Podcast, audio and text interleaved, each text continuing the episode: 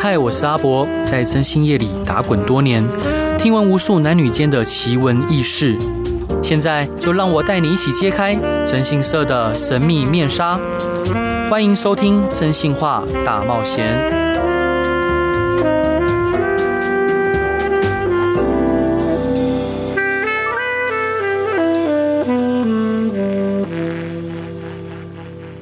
Hello，各位亲爱的听众朋友，大家晚安，欢迎回到飞碟电台，收听由我真心社阿仔所主持的《真心话大冒险》，每周一到周五晚上十一点到十二点，用声音、用故事、用音乐陪伴您。其实做真心社就会看到很多各式各样的故事，然后那些故事也渗进我们的人生之中，也成为我们人生的一部分。那今天邀请到的一样是我敬重的两位长辈，一位是资深的摄影记者陶哥，大家好，一位是资深的文字记者韩千姐。大家好，韩千姐，就是像您，就是不管是一周刊跟金周刊的人物专栏，就是你会看到那么多那么多的故事。但当当初，嗯，会选择这，因为他当初指派任务就指派您要做这件事情吗？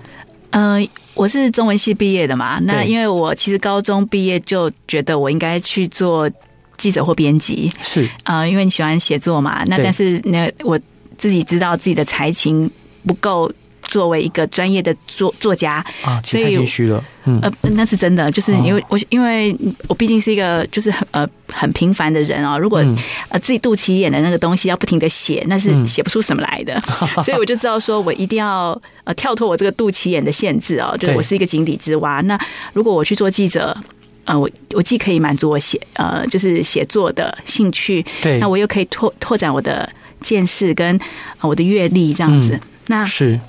所以我呃想要做记者这件事情，就在我研究所毕业之后，我就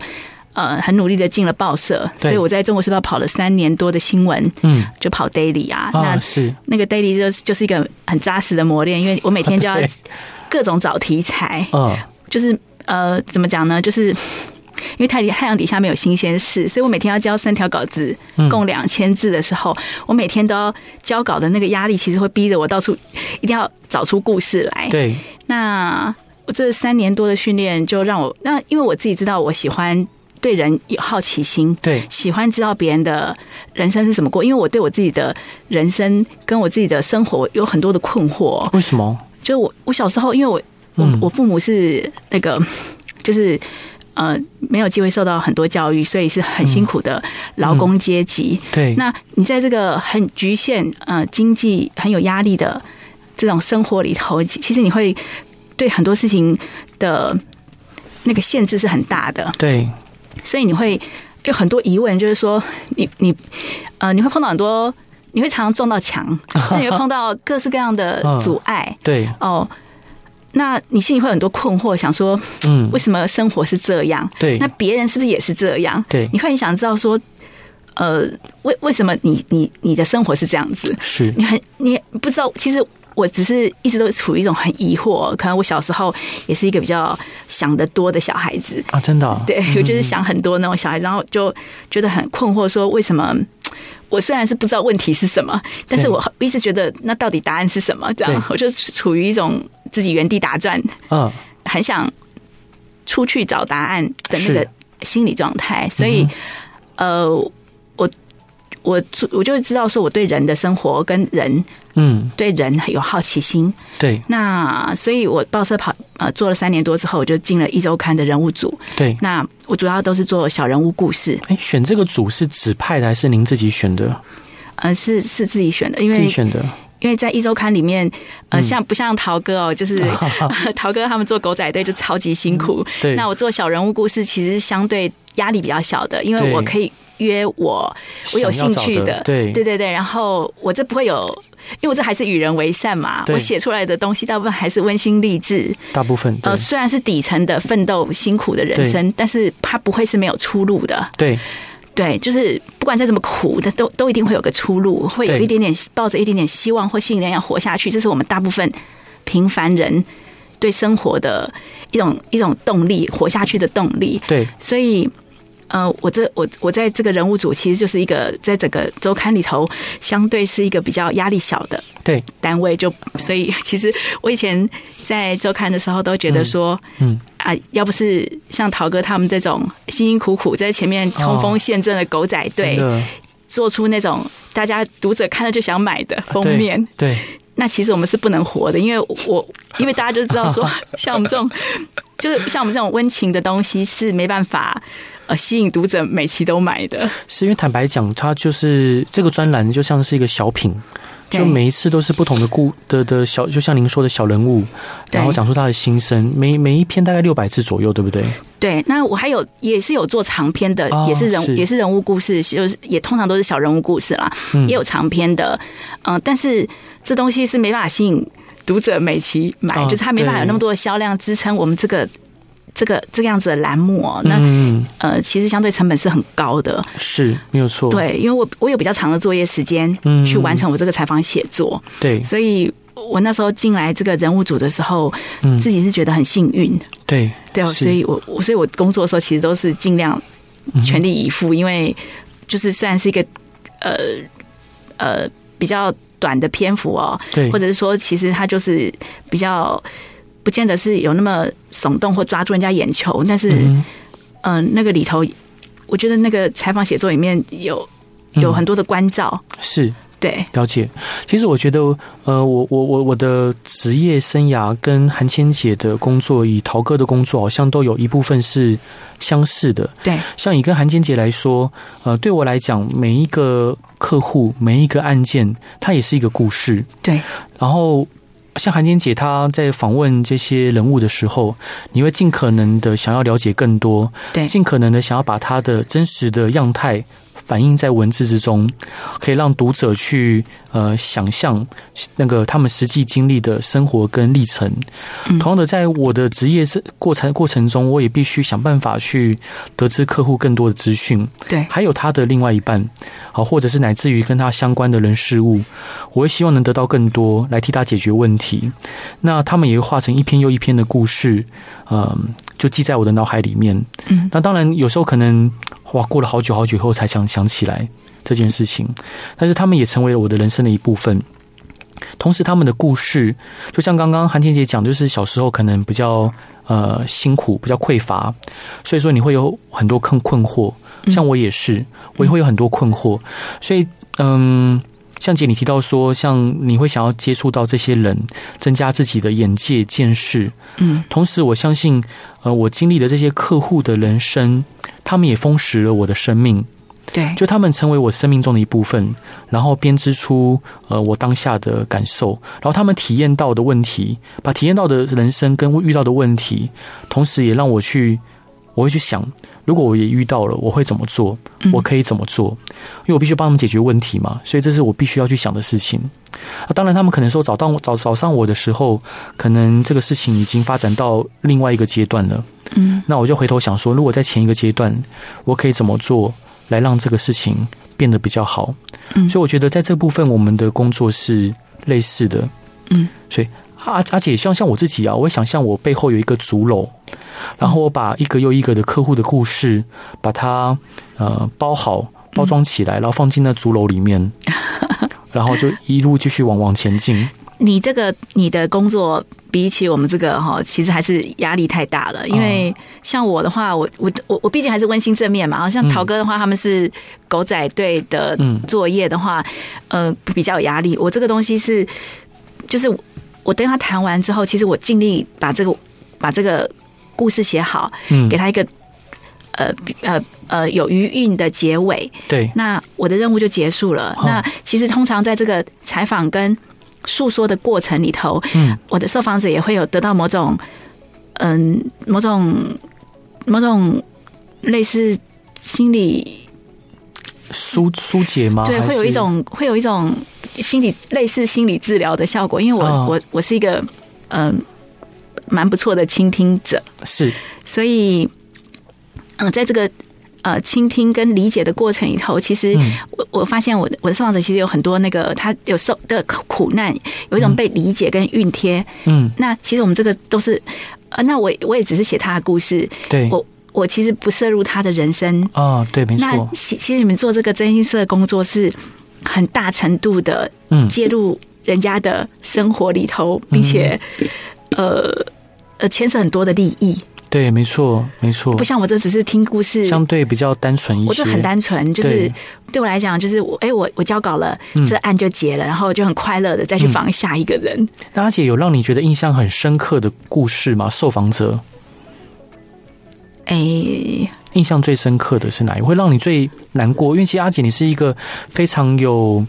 呃同理心，而且非常嗯、呃就是就是非常有情感、富有情感的人。那什么里面的故事里面有哪一篇是让你觉得最触动你的心弦的？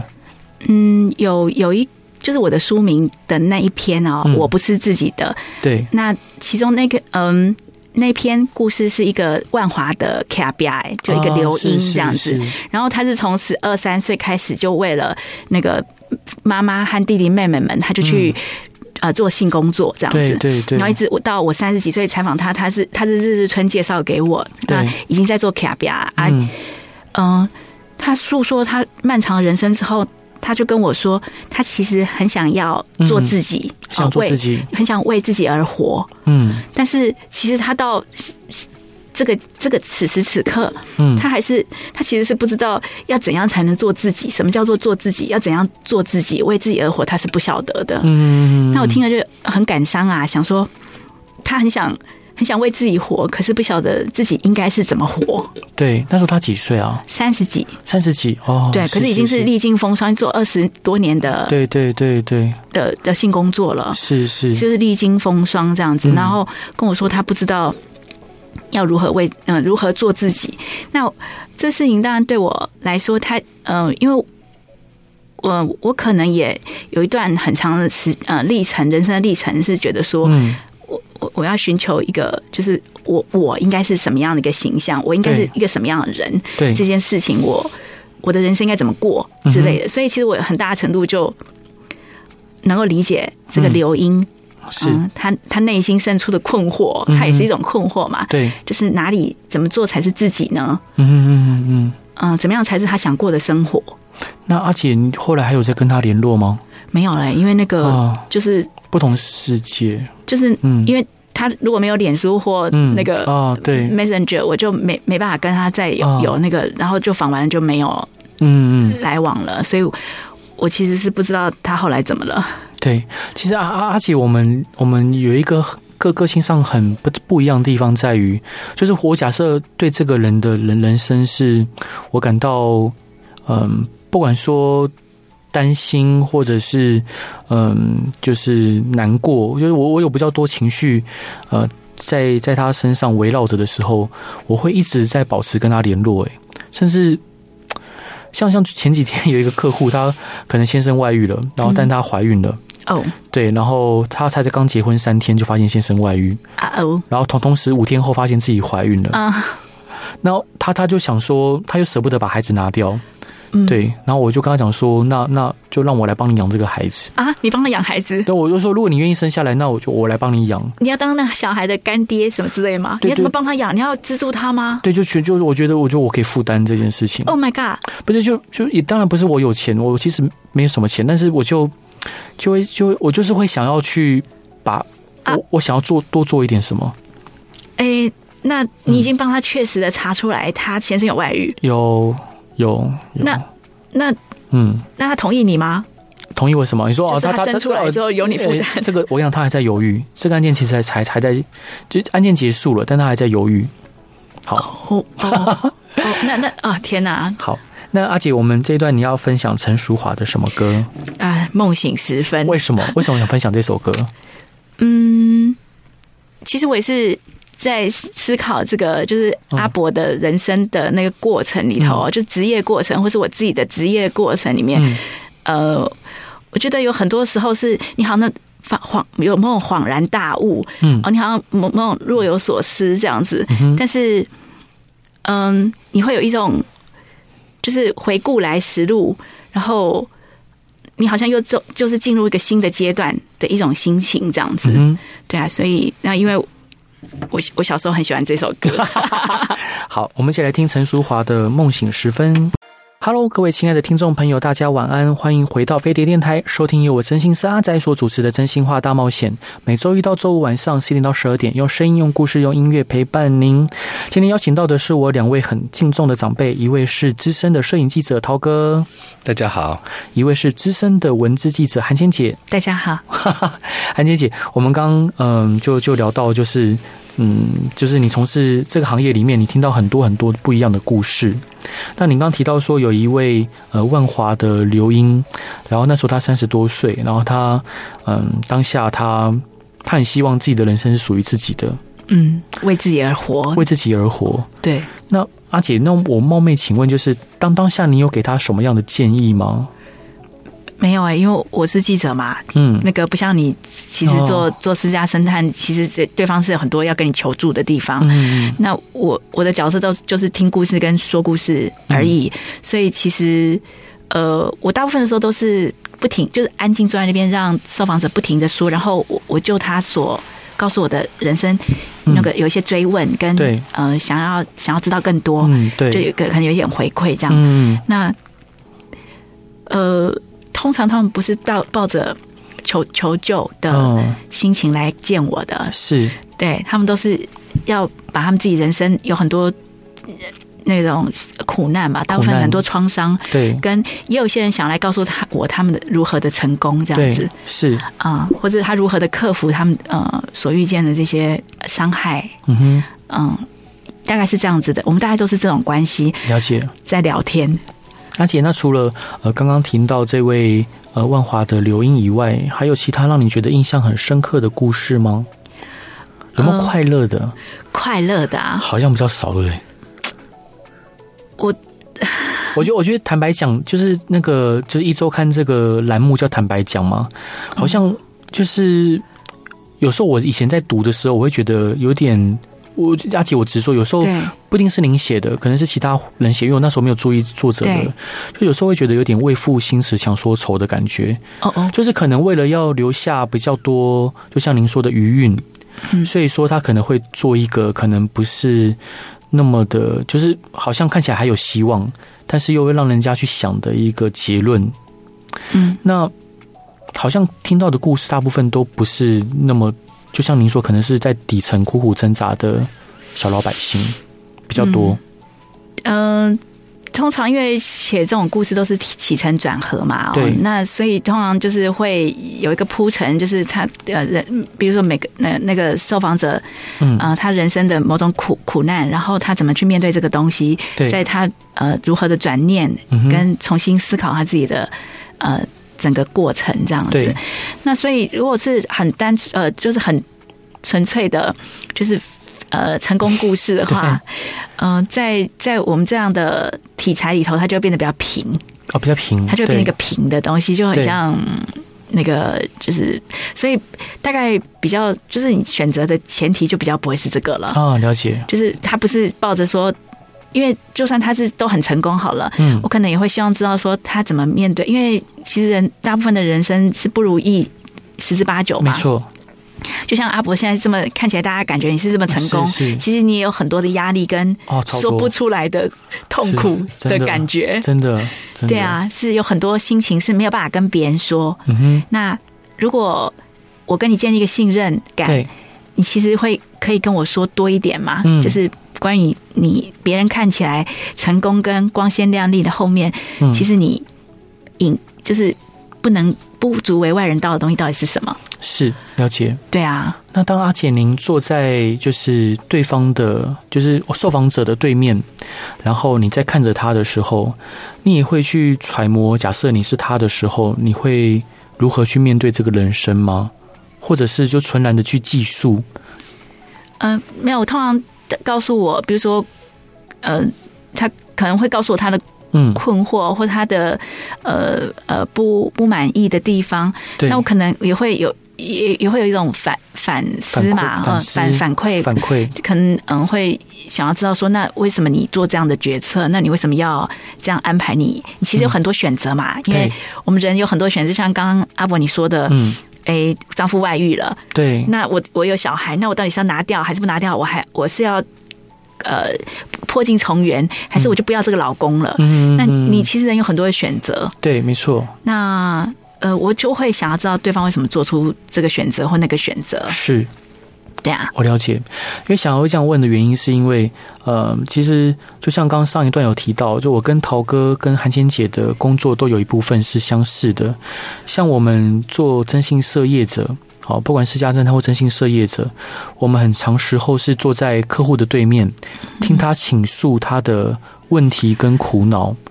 然后我们得试出试试图就他们可能，因为他们可能的叙述是比较庞杂的，破碎的嗯是比较的破碎，而且是碎片化、不连贯的。我们得想办法去理出一个头绪，把它编织起来，嗯变成一个完整的脉络，进而去协助他解决问题。嗯那我相信韩千姐的受访者一定很多也无法就是连贯的陈述出对一个完整的故事。哦，但是嗯我现在知道差别在哪里了，嗯因为你的嗯客户来找你的时候，都是他们状态最差的啊，时候，对，是没错嗯其，实通常都是非常在处于人生一个非常糟的时对刻，对来找对你，对，嗯没错，对啊，那很可怕 哎、就是你你其实通常是要接住很多负负能量、对对，负面情绪，然后就骂骂骂骂骂，或是抱怨抱怨各种的嗯，指控，对，很恐怖 哎、那个是。嗯好像垃圾车，你知道？哦是你很像一台垃圾车，啊而且然后他就而且他也不分类，对 对对，是太没错，是就很可怕。所以嗯我，我是我我不是啊，因为通常我、我因为我是记者嘛，对呃，受访者通常会有一种觉得说，哎、我被丢丢报纸啊，啊好，我要上媒体了啊的的那个比较高兴，觉得说，哎、那个他自己的人生也是一个值得记录的对东西，有记者要来写他的故事，对他们通常都会在比较正面的嗯心情来跟我相处。是那你这个很可怕、啊你这个是。你等于是拿钱办事，替他解决问题，所以他是无止境的倒垃圾，不嗯会觉得说他该节制的。啊、没错，这好像这是一个蛮大的差异啊，对啊，是所以，所 以你你通常，如果你顺利，你的案件如果是顺利结束，嗯对方可能感激不尽，对但是很难说一定是顺利结束对嘛。，没错没错，那他原本的人生的那个苦苦那个痛苦的事件嗯哦，也许背叛、外遇或者争产，各种的被被被欺骗，他需要一个替罪羊，对啊。再加上你没没有办法，如果真的没办法顺利解决的时候，嗯他整个全部加在一起，全部都在你身上，啊、是。他不一定能去找那个当事人算账，他要找对你算账。 没错，这其实呃，各位听众朋友，刚刚韩姐姐讲的是一个从事征信业者，嗯、不要说很长，其实偶尔会遇到的一个状况，就是我们当事人他会有很多很多的情绪去宣泄跟倾倒在我们的呃身上，因为他们也不知道有谁可以跟他们去分享这些农内容，因为很多人这辈子也没有遇过类似的事情，嗯所以一方面要消化客户的情绪，二方面要理出这个案件的脉络，三方面要提出问题的解方。其实这一切的一切都是需要训练跟，嗯，不是每个人都适合的。像有时候我我我很多公司的新人啊，他说、啊、老板我什么时候可以当业务？我我我我可能很多时候都必须很残忍的必须得拒绝他们，因为他们还没有做好准备。嗯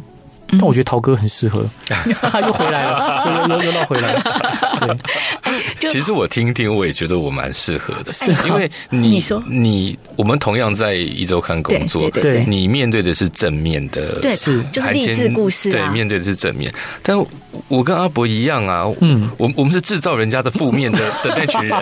没有没有，你才制造他负， 你才制造他 负面。阿伯他们是要对解对对解决人家的负面事件对，又不大一样了。对是但是你们阿会见到气急败坏的当事人对，，阿伯阿伯是戴罪羔羊啊，是但是我们是罪魁祸首，是这 啊对，样你吗们？是始作俑者。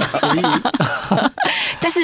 但是你们都会看到当事人气急败是坏没，错没错，哦对，因为就是当你们破门而入，不是也不是就说。就是抓，嗯、就是就是捕捉到的那一刻哦，嗯其实那个当事人都是气的不得了的， 是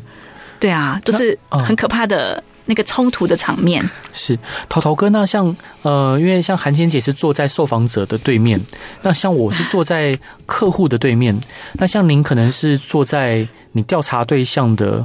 不知道哪边，在观察他，在记录着他。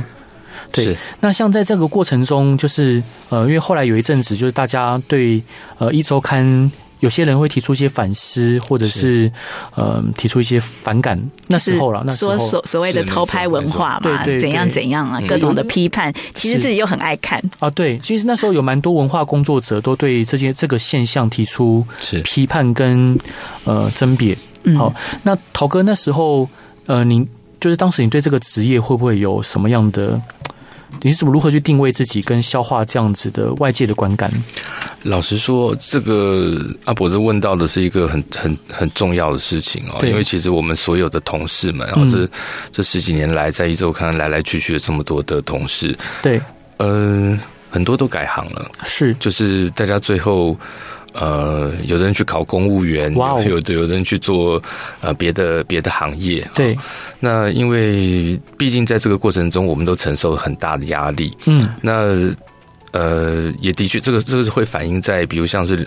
我记得好像是零六年，嗯哼零六年哈，高等呃法院通过了妨害秘密对，啊，这个这个法律，对它其实就是针对当时的这个一周刊调查采访的手法。对，那其实狗仔队只是调查采访中的其中的一个手段，对，嗯那重点在于当时一周刊为了揭弊，嗯，所以以他做了很多的呃特殊的采访的方式，对啊甚至比如像卧底，啊，卧底嗯，嗯对嗯，嗯那嗯，呃呃，比如说我们在卧底的身时候，身上带的会会带着密密录录器，对，那那个时候十几年前的密录器又很烂，对，然后啊是，然后可能它的无线手法又不稳啊，或者对说很大，很对会被发现这对样子，对，啊，这很是是当时的一个工作状况。那嗯我们在面对这样的一个呃压力的时候，对对我来讲，我会觉得，其实到后来我很想离开了，啊，真的吗？对，哦因为我找不到自己的一个呃成就感的。应该说，自我说服的一个成就感的嗯的的一个来源。对，那呃，所以这个其实也也经历了一段这个很挣扎、痛苦的过程，因为毕竟是一个薪水还不错的一个工作。，嗯对，对，所以后来呃，一周刊纸本结束以后，嗯对我来讲嗯，其实是解脱了，解脱了，对我解脱了。嗯嗯呃，我当时甚至是觉得我不要再做媒体工作了，因为是我觉得身心俱疲，身心受创。 嗯嗯嗯，直栽。 呃，有有一种对，有一种对啊那种那种占废品的感好，觉那。有 OK 那个职业工会可以去那个申诉吗哎？没有，没有哦 是， 就是公司发的薪水让你去康，就是是是是是，安养一番啊。嗯，所以反而我我后来去上纪录片的课程，开始嗯拍纪录片，对，嗯，我可以理解韩谦讲的，就是说你面对的是一个比较光明的，或者是对有正能量的一个故事的时候，你的心情会跟着他走。是，所以呃，我完全了解阿伯，像我们一开始嗯，呃去拍你的故事的时候，原本设定的是你会免费帮嗯一些人嗯，做侦探的工作。对，对，那我那时候我听你讲过一个案子啊，嗯就是说你帮人家找祖坟。啊，是，我没觉错得，太有趣了，这是，这个这个人怎么那么天才？这这这这什么案子他也 接，对，而且找到以后，我相信那个嗯，现场是很感动的。还没有，就哎全全身被晒伤了，是，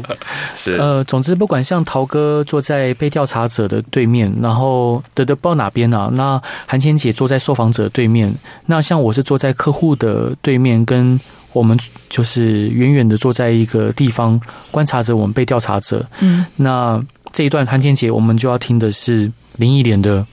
我坐在 这里，但是可能对方不见得知道。为什么想分享这首歌啊？ 嗯、这首歌其实里面歌词，呃，也有讲到偷拍， 真的 啊这样他不是有讲吗？就是那个歌词里头有讲到说坐在这边，然后说不定有有有有，就是呃耳有耳朵在偷听啊，有眼睛在偷看啊，是这样子。然后这样那那个来来去去的红男绿绿女有很多的嗯故事。那我在旁边，就是我就我觉得我们这三我们三人啊，对都有一种旁观。那有时候是。呃呃，摄入其中，有时候对让自己尽量在旁观，对然后旁观完以后，自己也有一种体人对人生得到一些体悟，这样子。是我们一起来听林忆莲的《我坐在这里》。 Hello，各位亲爱的听众朋友，大家晚安，欢迎回到飞碟电台，收听由我真心是阿仔所主持的《真心话大冒险》，每周一到周五晚上十点到十二点，用声音、用故事、用音乐陪伴你。今天邀请到的是我非常敬重的两位长辈，一位是资深的摄影记者涛哥，大家好，还有资深的文字记者韩先杰。大家好，因为嗯，其实一直以来，像在香港，就是狗呃狗仔跟征信业者的界限是非常的不明确的，就是很是很多呃狗仔都会身兼征信社的工作。那刚刚陶哥也有分享过，所以今天能跟陶哥还有韩简姐就是坐下来聊天，我觉得还蛮开心的。对啊，是，那韩韩倩姐，就是那时候拍纪录片的时候，因为其实你刚刚有提到，对就我跟各位听众朋友呃报告，就是韩倩姐跟陶哥之前有帮呃我们做了一个纪录片，是进电视的， 对，然后是记录就是就真就是我们嗯征信社真心社的的从业的过程以及阿宅嗯的人生，啊对这没样错，所以里面第一段就是因为我自己不敢看，第一段我们就是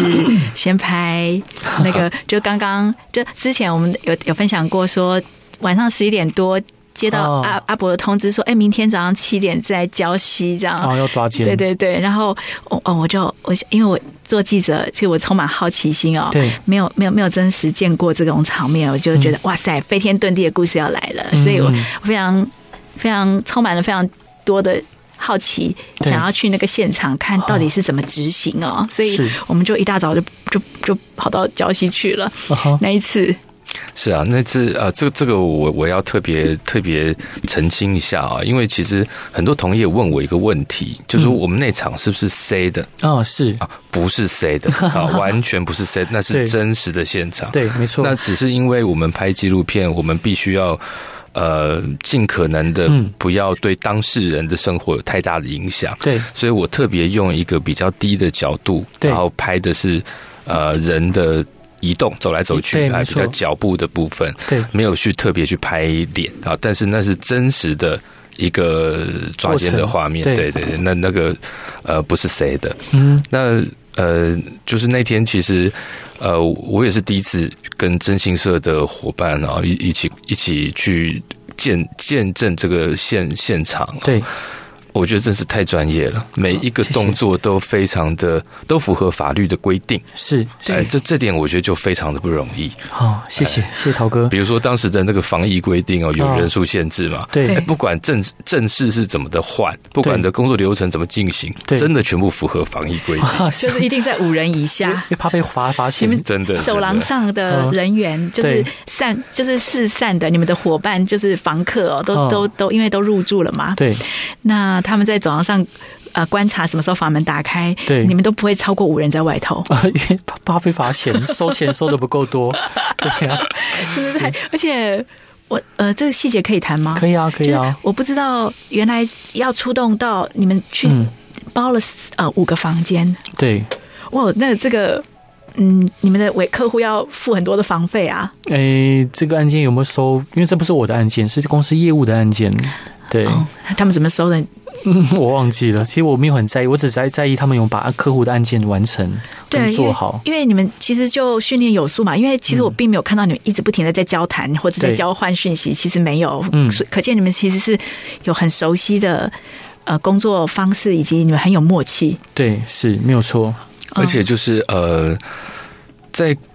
当事人还没有同意，不管是、嗯不管是呃委托人还是对照哈，对，在没有同意之前，嗯你们的人员绝对不会那个那个脚绝对不会跨越门口的那条线。对，哎，不管是怎么样的呃争执，或者说是怎怎么样的现场的状况，他们对绝对不会跨越那条线，一定是在双三呃，当然现场还有比如外遇对象哈，这样对三个人都同意的状况之下，人员才会进去。啊，是这。这个我觉得很多的分寸都是拿捏的很好。是因为其实呃有一句广告台词叫“先讲求不伤身，再讲求药效”嘛，是所以其实我们在为客户做抓奸的工作的时候，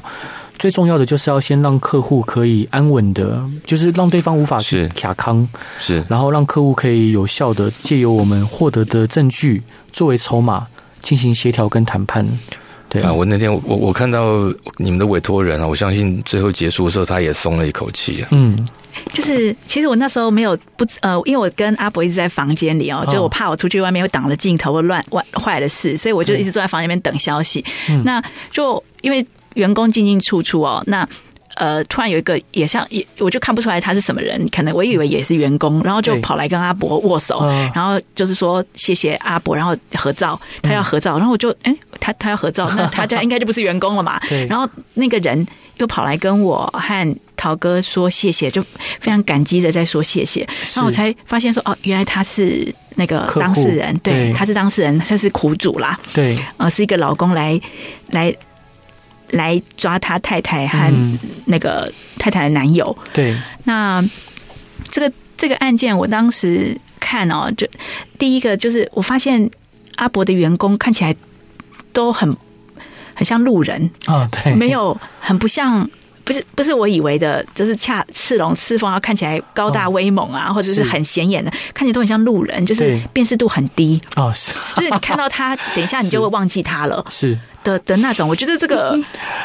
嗯，很重要哦，很对不对？蛮就是你们，哎就是说不重重要能吗不能，他不能看起来很很明显。呃，当然在调查工作里面看起来不明显，当然是好的啊，对啊，我就发现哎，每一个都不明显，然后有有男有女，啊对，没哦，然后错，看起来都好像，嗯，你真的不会想到他们其实就是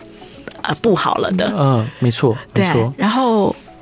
呃，我然后我我以我以前以以为大都是要那个抓抓奸在床，啊但是其实其实是不用的，嗯，应该要看情况，要看案件。对，嗯有些案件虽然说现在以前会抓奸在床的比例比较高，是为了要呃符合民刑法的要求。好，因为以前刑法二三九条它是规定要要证明有性器的交合嘛。嗯。那因为现在没有刑法的部分的话，就不需要证明到这个程度。嗯那就在少数的情况，为了要恫吓对方，让对方无可狡赖，嗯我们才会进进就可能会发展到所谓的抓奸在床。嗯但大部分的案件现在目前不用了。对啊，对就是其实就是进去，呃，要求谈判，呃，嗯就是说大家大家。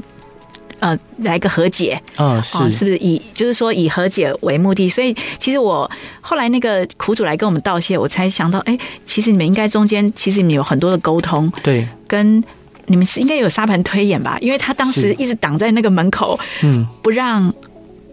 太太把门关上。啊，是，没错这，个是你们教的吗？当然是，当然是，因为它关上了，我们可能就会变成持久战了，是是，对啊，就不是，变得麻不是烦，，如果因为他、嗯那个他太太一直要把他拉进去谈判，是，但是他就是就一直卡在门口，他既他不进去，他也不让门被关上，嗯他其实是要让你们也有一个收证。对，没错，呃，其实这有很多目的哦，包括说，如果他当下就被他太太拉进去了，其实老实说，当呃他的太太会这样明目张胆的外遇，老实讲，他我讲讲明白一点，他无法制住他太太，他没有办法跟他太太有效的沟通了。嗯，如果最后让他跟他太太独自的去对谈，他可能很难去争取到稍微有利于他的条件，甚至可能反而被被非被被被安各种罪名。被被责怪说啊，你找找人来抓我啊，你怎么样怎么哦样哈、所以其实，在这样的情况，我们要考量的事情是蛮多的。嗯但其实有一点就是，呃，像韩千姐跟陶哥说，客户很感谢我啊，或感谢我们团队。嗯哦那我觉得那感谢不见得，不见得只是因为我们很努力的把这事情完成，嗯更多的是像呃陶哥在上一段讲的，就是当呃一周刊的纸本收的时候，您心松了一口气，是因为你。在这个过程中，其实你觉得很疲惫了，身心是俱疲。其实对客户来说也是的，嗯，像抓奸，当然我是不鼓励抓奸，好，再次跟各位朋友强调，我不鼓励抓奸，因为抓奸是一个不可逆的过程，它几乎代表着这婚姻已经几乎无修复的可能。嗯好那当客户会觉得感谢，会觉得呃谢谢我们的时候，他更多的是因为他松了一口气，嗯这段婚姻已经让他觉得身心俱疲，嗯他也不知道什么时候才是个尽头。嗯甚至在我们完成这件事情之前，他还会不断的质疑说，到底我这个抓奸能不能顺利完成？这样一定会啊，一定会。内心就算他有没有讲，内心一定会怀疑，嗯因为没有人会遇过这个事情。